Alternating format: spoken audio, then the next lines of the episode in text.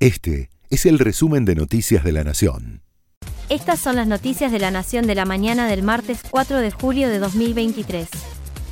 Luego de dar el batacazo en San Juan con el triunfo de Marcelo Orrego a la gobernación, Juntos por el Cambio apuesta a repetir los festejos en Santa Fe, Chubut y Córdoba capital, donde confían en imponerse sobre los oficialismos locales y llegar bien posicionados a las elecciones internas frente a Sergio Massa y a Unión por la Patria.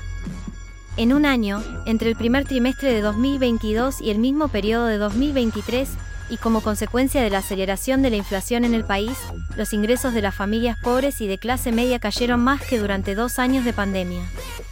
El ingreso per cápita familiar real cayó un 2,45% en el estrato más bajo y un 6,35% en el medio. En los últimos cinco años, en promedio, los ingresos familiares se desplomaron un 23,21% en términos reales, según los datos oficiales del INDEC.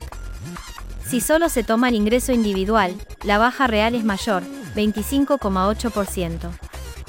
Si no cambian de forma radical los pronósticos, en menos de un par de semanas el agua que saldrá por las canillas de los hogares del área metropolitana de Montevideo no se podrá tomar.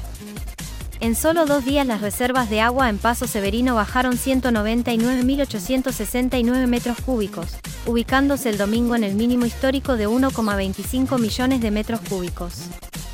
Marcela Acuña, presa por estar acusada del homicidio de Cecilia Stresisovsky, su esnuera, escribió una carta desde la cárcel en la que apuntó contra su propio hijo, César, por el crimen.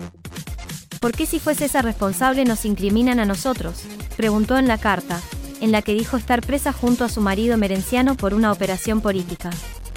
Acuña lleva adelante una huelga de hambre sólida desde su detención y ya habría perdido unos 10 kilos de peso. Sigue la agenda de Wimbledon. Hoy juegan los argentinos Francisco Cerúndolo, Federico Coria, Tomás Echeverry, Guido Pela y Carlos Alcaraz.